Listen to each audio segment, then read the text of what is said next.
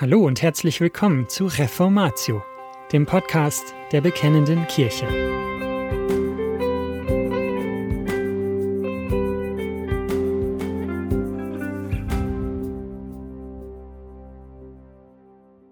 Das Buch Esther, Teil 2 Drei Phasen in Esthers Lebensweg. Bekennende Kirche von Boris Giesbrecht. Im ersten Teil der Serie zum Buch Esther ging es um die Frage, warum wird Gott in diesem Buch kein einziges Mal erwähnt? Beim ersten Lesen des Buches dominiert die mächtige Gestalt eines menschlichen Königs die Handlungen. Das Buch Esther fordert den Leser aber auf, einen zweiten Blick auf die Geschichte zu wagen und nach Gottes Handeln Ausschau zu halten. Dann wird offensichtlich, Gott hat jedes Detail von langer Hand geplant. Die Antwort lautet demnach, Gott wird in diesem Buch nicht erwähnt, weil seine Souveränität alle Ereignisse des Lebens umfasst, selbst dann, wenn sein Name nicht ausdrücklich erwähnt wird. Kurzum, Gott handelt hinter den Kulissen. Eine weitere herausfordernde Frage an das Buch Esther betrifft den Vorbildcharakter der Hauptperson des Buches. Wie ist das Verhalten von Esther zu beurteilen? Die Entwicklung der Person Esther durch das ganze Buch hindurch kann in einer einzigen Aussage zusammengefasst werden. Von einem Mädchen, das nicht weiß, wo es hingehört, zu einer mutigen Frau, die genaue Vorstellungen hat. In drei Schritten soll diese Entwicklung beschrieben werden und dabei auch jeweils die Frage beantwortet werden, in welcher Beziehung stehen diese menschlichen Handlungen zu Gottes Souveränität. Erstens. Fragwürdige Kompromisse. Esther Kapitel 2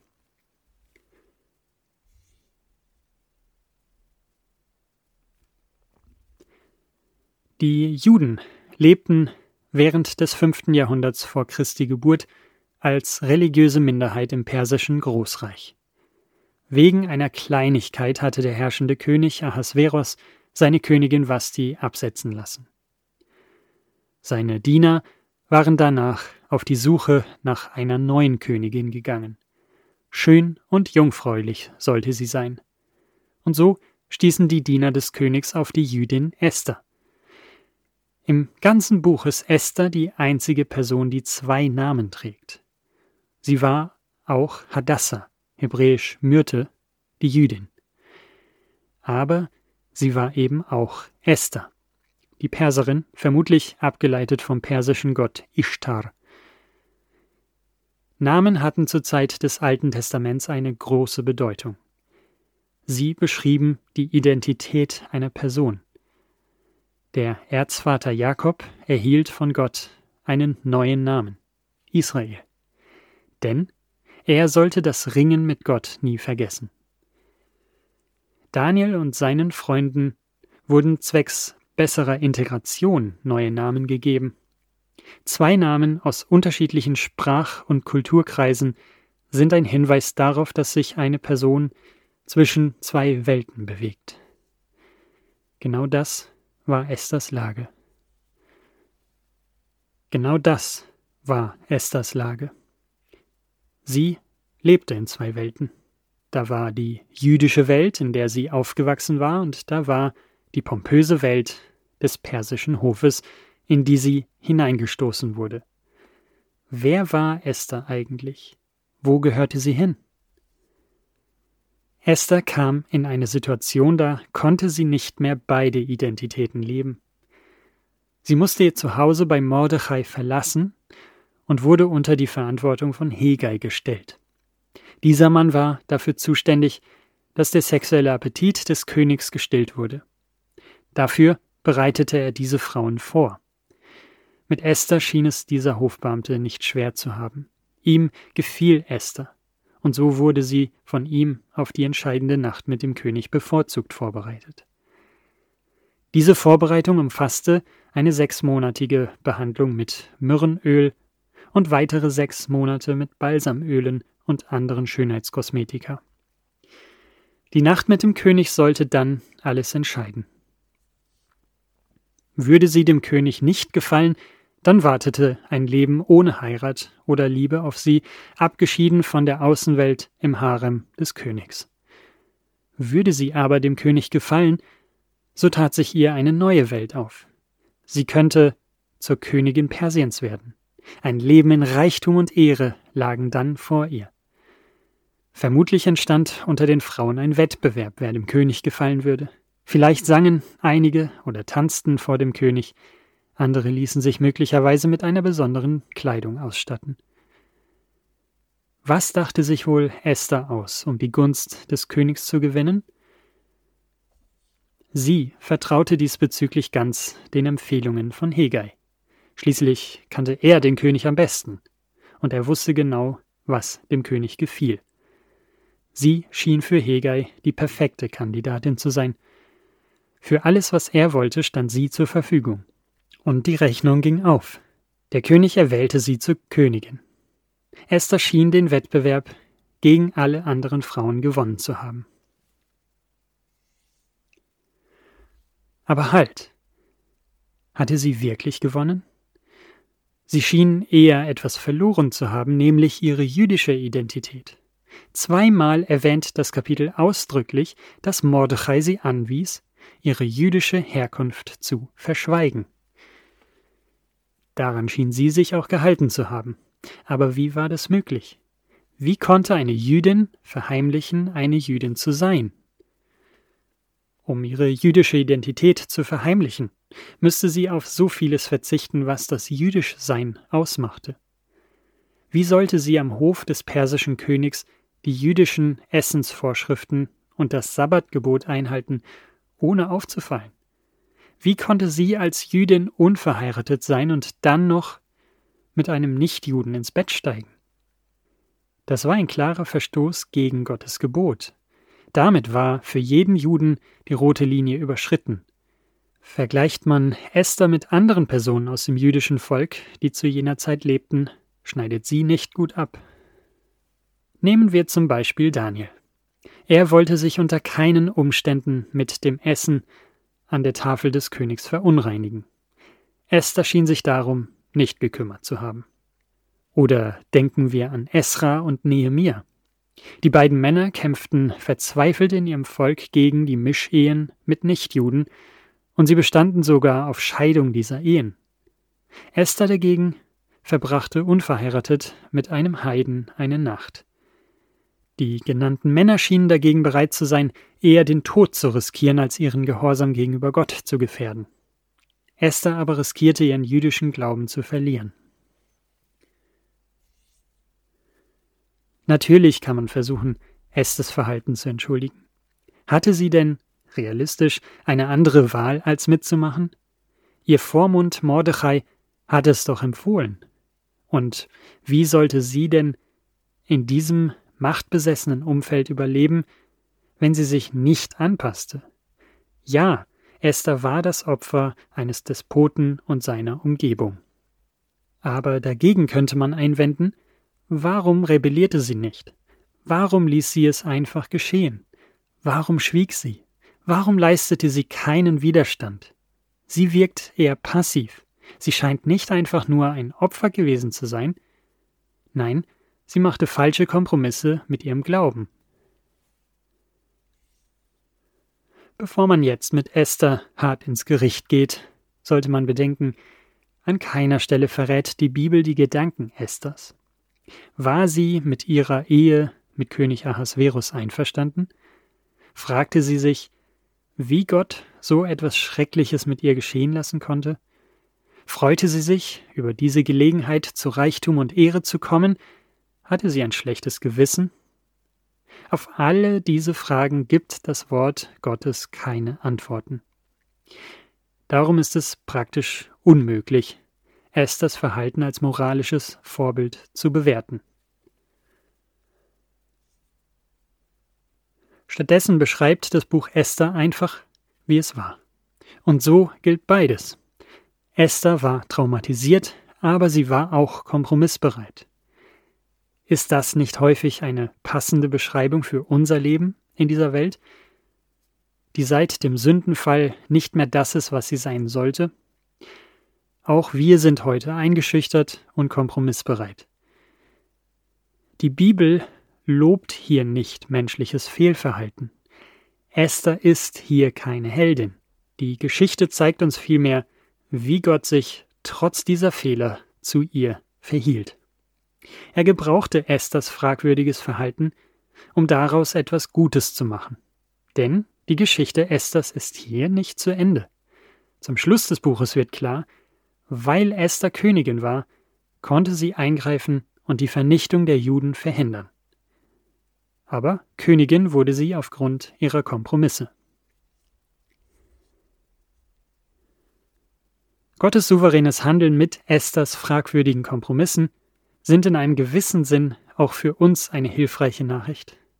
Denn wie oft sind wir, wie Esther, bereit, Kompromisse einzugehen, weil wir nicht bereit waren, die Konsequenzen für das Richtige zu tragen. Wie oft haben wir uns selbst eingeredet, dass wir keine andere Wahl haben?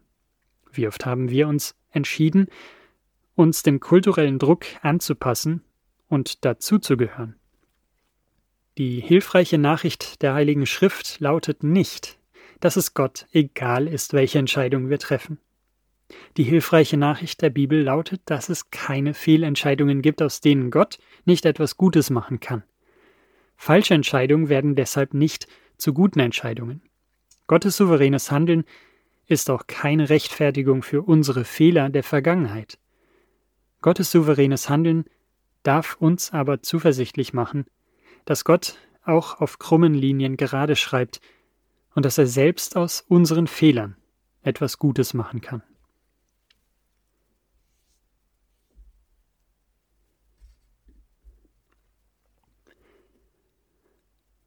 Zweitens. Zaghafte Entscheidungen. Fünf Jahre waren seit ihrer Einsetzung als Königin vergangen. Der König hatte sich durch seinen engsten Berater dazu hinreißen lassen, die Vernichtung des jüdischen Volkes zu beschließen. Nun prallten Esthers zwei Identitäten erneut aufeinander. Wie würde sie sich dieses Mal verhalten? Zunächst schien sie von diesem vernichtenden Beschluss gar nichts mitbekommen zu haben. Während bei den Juden Trauer herrschte, war Esther ahnungslos, was ihr eigener Mann beschlossen hatte. Sie musste erst in Erfahrung bringen, warum sich Mordechai in Sack und Asche kleidete und den Hoffrieden störte. Es war Mordechai, der sie über das neue Gesetz in Kenntnis setzte, das ihre Vernichtung besiegelte. Er forderte sie auf, ihre Beziehung zum König zu nutzen, um sich für das jüdische Volk einzusetzen. Damit hatte Esther ein Problem, denn um diese Anweisung zu erfüllen, musste sie ungefragt beim König erscheinen. Darauf stand die Todesstrafe. Niemandem war es erlaubt, ungefragt vor den König zu treten, es sei denn der König streckte sein Zepter nach dieser Person aus. Das persische Reich war in diesen Dingen unerbittlich. Ein König musste Privatsphäre und Schutz haben. Allerdings hatte der König schon dreißig Tage lang Esther nicht rufen lassen. Die Wahrscheinlichkeit, dass sie beim König nicht erwünscht war, war hoch. Aber etwas anderes war entscheidender. Wenn Esther zum König ging, um zugunsten ihres Volkes zu appellieren, musste sie offenbaren, dass sie Jüdin war. So stand sie vor der Frage Jüdin oder Perserin? Wer bin ich eigentlich? Die Überlebenschancen standen nicht gut. Esther war klar, wie der König auf Frauen reagiert hatte, die ihn nicht uneingeschränkt respektierten. Sie wusste, dass er eine sehr kurze Zündschnur hatte. Sie hatte dem König etwas verheimlicht. Nichts deutete darauf hin, dass ein ungebetenes Betreten des Thronsaals einen guten Ausgang nehmen werde.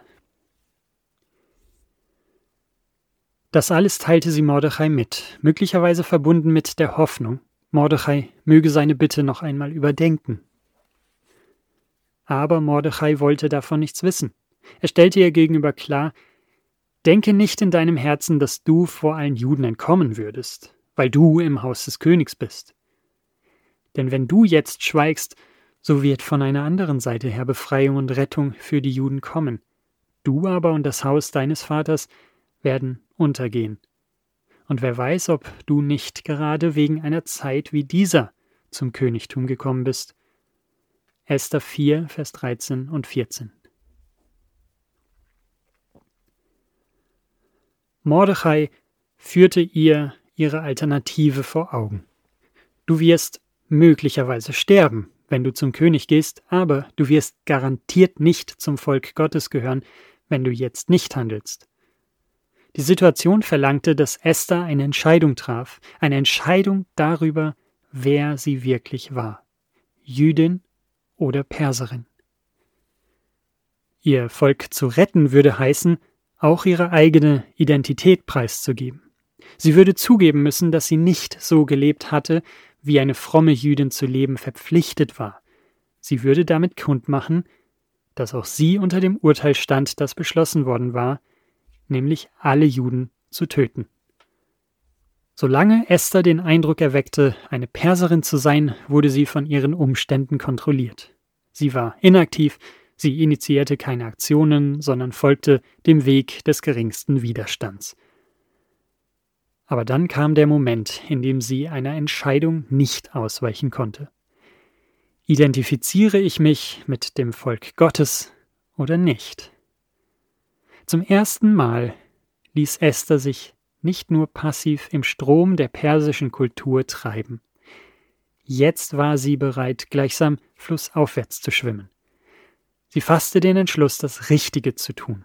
Sie akzeptierte nicht mehr nur das, was Mordechai ihr gesagt hatte, sondern sie ergriff zum ersten Mal die Initiative und sagte Mordechai, was er tun solle. So geh nun hin, versammle alle Juden, die in Susa anwesend sind, und fastet für mich drei Tage lang bei Tag und Nacht, esst und trinkt nicht. Auch ich will mit meinen Mägden so fasten, und dann will ich zum König hineingehen, obgleich es nicht nach dem Gesetz ist. Komme ich um, so komme ich um. Esther 4, Vers 16. Damit verwandelte Esther sich von einer schönen jungen Frau mit einem angepassten, schwachen Charakter zu einer tapferen Frau. Es war eine mutige Entscheidung, auch wenn es zaghaft klingt. Was hatte ihr bei dieser Entscheidung geholfen? Sie hatte keine Stimme vom Himmel gehört. Sie hatte keinen brennenden Busch gesehen. Sie hatte keinerlei Zeichen und Wunder erlebt. Und sie wusste auch nicht, wie alles ausgehen würde und ob sie den vor ihr nun eingeschlagenen Pfad überleben würde. Was brachte sie also zu dieser mutigen Entscheidung? Es war nicht das Wissen darüber, wie Gott handeln würde, sondern das Vertrauen, dass Gott handeln würde, wenn sie im Glauben handelt. Gott würde wirken, und zwar unabhängig davon, wie sich Esther entscheiden würde. Das hatte Mordechai angedeutet, als er sagte, dass dann die Rettung von einem anderen Ort kommen würde. Die für Esther entscheidende Frage lautete, ob sie sich Gott zur Verfügung stellt und ob sie bereit ist, das Richtige im Vertrauen auf Gott zu tun. Sie wusste, was Gott von ihr verlangte. Nun konnte sie keine Kompromisse mehr eingehen.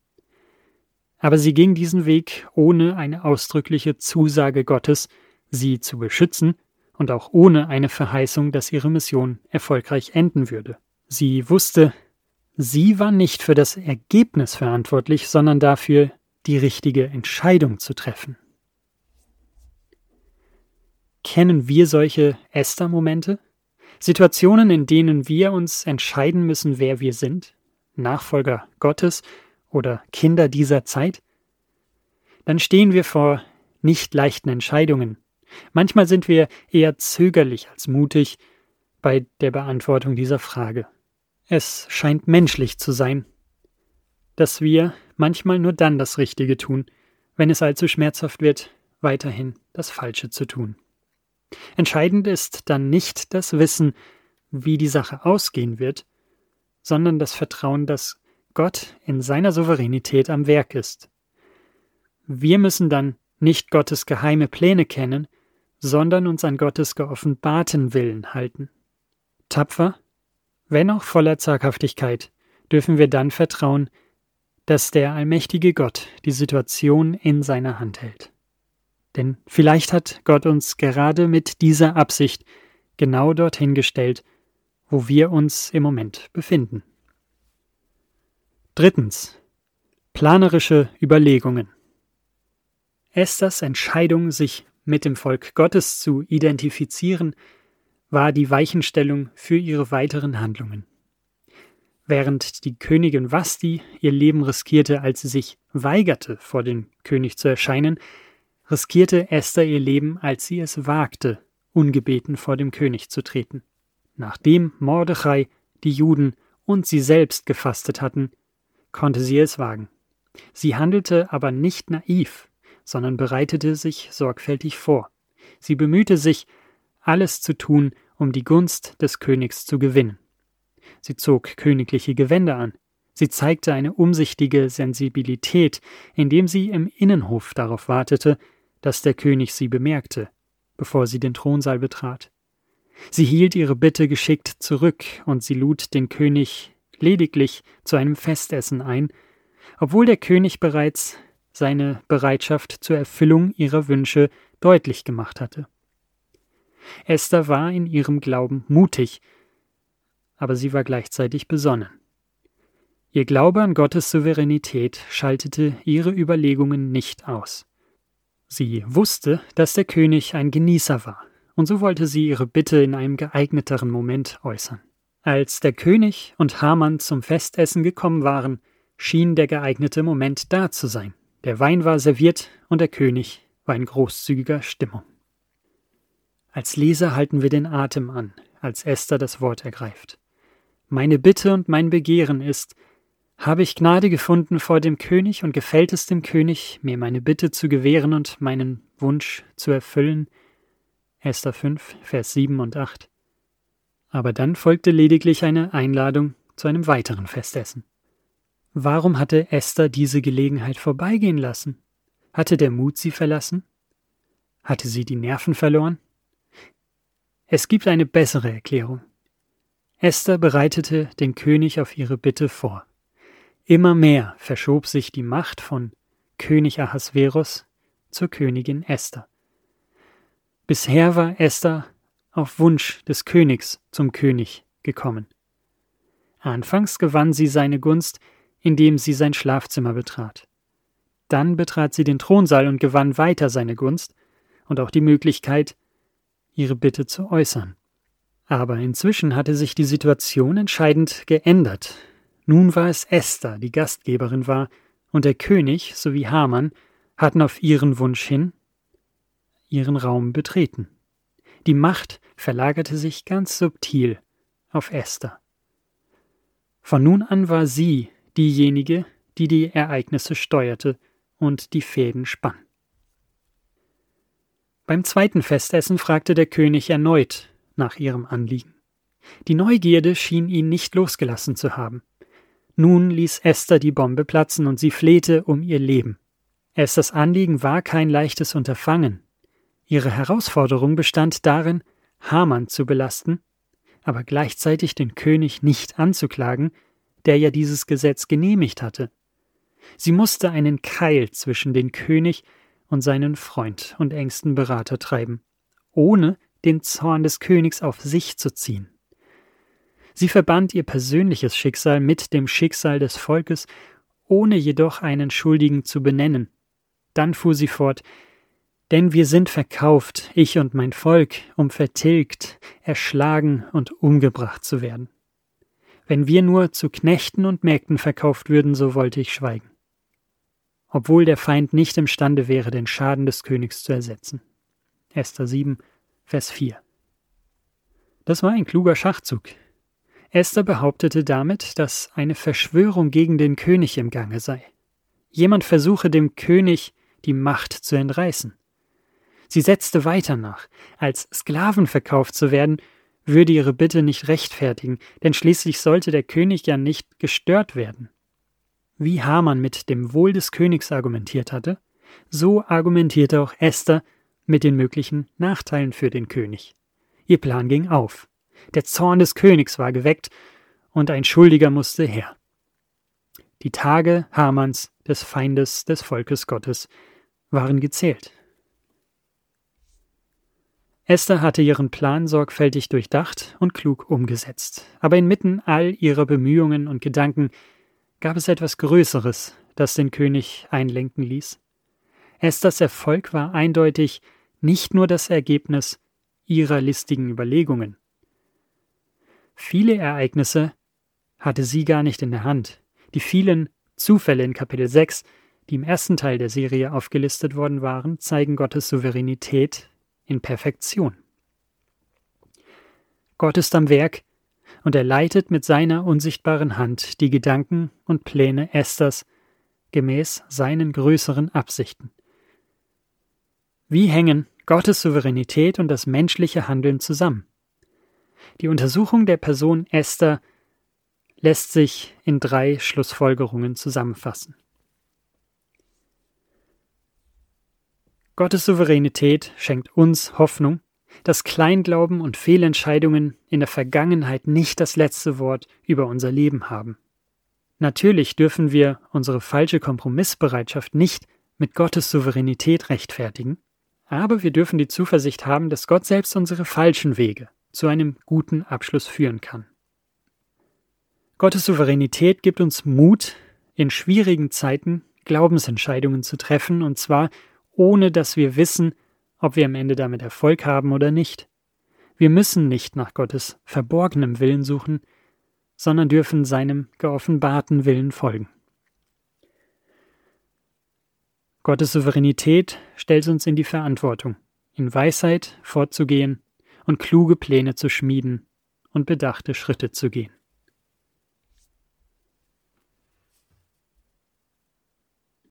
Und das war's schon wieder mit dieser Folge von Reformatio.